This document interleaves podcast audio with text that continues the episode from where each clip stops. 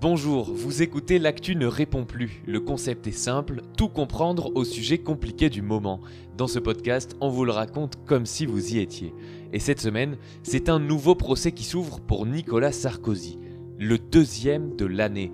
Car il y a quelques mois, il était déjà devant la justice pour un autre dossier, l'affaire des écoutes. Il avait été condamné à de la prison ferme, ça n'était jamais arrivé à un ancien président depuis 1945. Aujourd'hui, on revient sur ce premier procès avec Dorine. Bonjour Dorine. Bonjour. Bienvenue dans L'actu ne répond plus.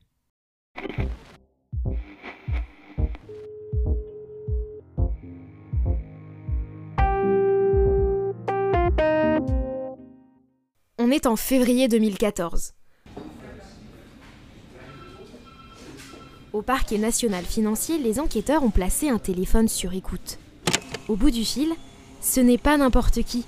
Un ancien président de la République, Nicolas Sarkozy. Ce matin, écoutez, c'est Thierry Herzog, son avocat, qui l'appelle.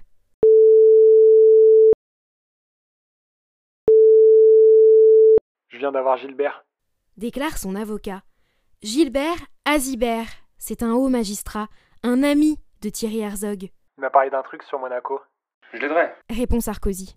Il va y avoir un poste qui se libère au Conseil d'État monégasque et euh, il était bien placé. Mais simplement, il me dit peut-être qu'il faudra que j'ai un coup de pouce.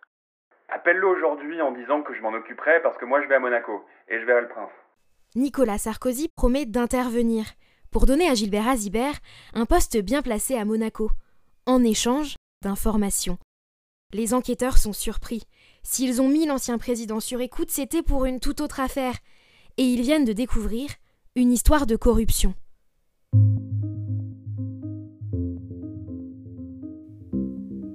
Cette autre affaire pour laquelle Nicolas Sarkozy est sur écoute, c'est celle du financement libyen. Pour tout comprendre, remontons en 2007, pendant la campagne présidentielle. Souvenez-vous, cette année-là, Nicolas Sarkozy est élu président de la République. Et une campagne électorale, ça coûte cher. Officiellement 20 millions d'euros pour son parti, par exemple. Quelques années plus tard, le journal Mediapart révèle des documents confidentiels qui accusent le président. Pour financer sa campagne, Nicolas Sarkozy aurait reçu des millions d'euros de la part d'un dictateur libyen, Muammar Kadhafi.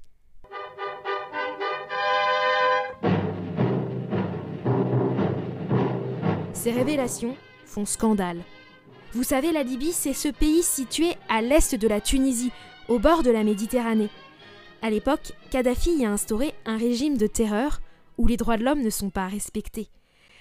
Alors, une dictature qui finance une campagne électorale en France, on se croirait dans une série politique de Canal+. Baron Noir. Ah bah non, non, non, ils vont pas jusque-là dans la série, hein. Ces accusations apparaissent en 2012, alors que Nicolas Sarkozy se représente pour un deuxième mandat. Quelle influence ça a eu sur sa campagne Difficile à dire, mais il n'a pas été réélu.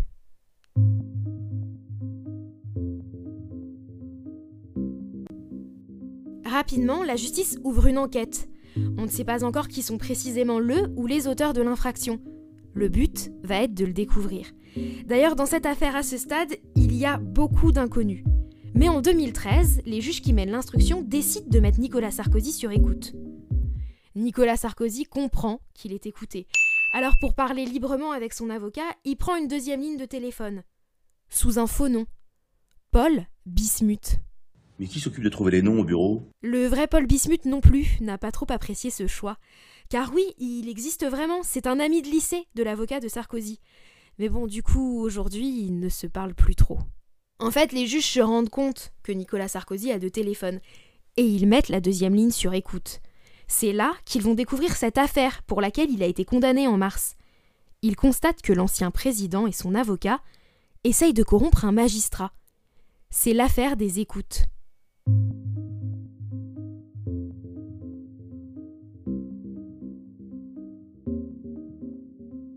Alors, Nicolas Sarkozy est soupçonné dans l'affaire du financement libyen. Pour cela, on le place sur écoute et on découvre qu'il essaye de corrompre un magistrat pour obtenir des informations. Mais euh, pourquoi Nicolas Sarkozy veut-il des renseignements? Eh bien, c'est à propos d'une troisième affaire, l'affaire Bettencourt. Rappelez-vous, Liliane Bettencourt, la femme la plus riche du monde, décédée en 2017. Mais si vous savez, l'héritière d'une célèbre marque. L'Oréal, parce que je le vaux bien. Nicolas Sarkozy a un temps été soupçonné d'abus de faiblesse en lui demandant de l'argent pour financer toujours la campagne électorale de 2007. Il a été mis hors de cause, mais ses agendas présidentiels ont été saisis. Et comme il est toujours pris dans d'autres affaires, il veut éviter que ses agendas ne soient utilisés contre lui, et que les juges découvrent des rendez-vous potentiellement gênants. L'ancien président veut donc annuler cette saisie. Pour ça, il se rend devant la Cour de cassation. Dans le système judiciaire français, la Cour de cassation, c'est la plus haute juridiction. Techniquement, on dit même qu'il se pourvoit en cassation. Oui, bon, bah, c'est elle qui doit dire si ses agendas peuvent bel et bien être saisis. Mais Nicolas Sarkozy veut être sûr que la Cour lui donnera raison. Il cherche à savoir de quel côté elle penche. Thierry Herzog, son avocat, prend contact avec un magistrat qui y travaille. Son nom Gilbert Azibert. Alors non, ce n'est pas lui qui se prononcera sur cette affaire. Mais il a accès à des informations. Il rencontre même des conseillers qui travaillent sur ce dossier précis. Le magistrat rassure Sarkozy. La Cour semble de son côté. En échange de ces renseignements, l'ancien président lui promet le fameux poste à Monaco.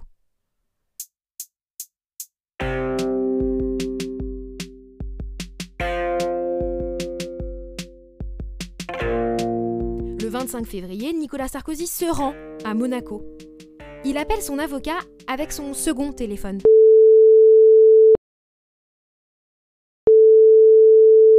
Allô? Je voulais te dire, pour que tu puisses le dire à Gilbert Azibert, que j'ai rendez-vous à midi avec Michel Roger, le ministre d'État de Monaco.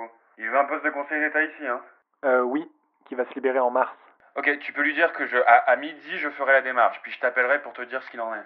Le lendemain, Nicolas Sarkozy rappelle pour lui dire que finalement il n'a pas évoqué le poste lors de son rendez-vous. Il explique au téléphone qu'il ne connaît pas assez bien Gilbert Azibert. Est-ce qu'il se doute que ce second téléphone est sur écoute? En tout cas, la justice a enregistré ces conversations et lance des perquisitions. Deux semaines plus tard, le 11 mars 2014, la Cour de cassation valide la saisie des agendas. La demande de Nicolas Sarkozy est rejetée. Et Gilbert Azibert, il n'aura jamais son poste à Monaco. Le 23 novembre 2020, le procès s'ouvre au tribunal de Paris. Les trois prévenus, Nicolas Sarkozy, son avocat Thierry Herzog et le magistrat Gilbert Azibert, sont accusés de corruption et trafic d'influence. L'audience dure plusieurs jours, puis le jugement tombe le 1er mars 2021. Ils sont tous les trois reconnus coupables. Nicolas Sarkozy est condamné à trois ans de prison dont un ferme, une première pour un président sous la Ve République. Tous ont fait appel de la décision. On devrait donc en entendre parler encore. Quand cette affaire sera jugée à nouveau, ce sera probablement l'année prochaine. C'est la fin de cet épisode. Merci beaucoup de nous avoir écoutés. N'hésitez pas à nous faire part de vos remarques et si vous avez aimé cet épisode, à mettre 5 étoiles et nous suivre sur les réseaux sociaux. On se retrouve dans 15 jours pour un prochain numéro de L'actu ne répond plus.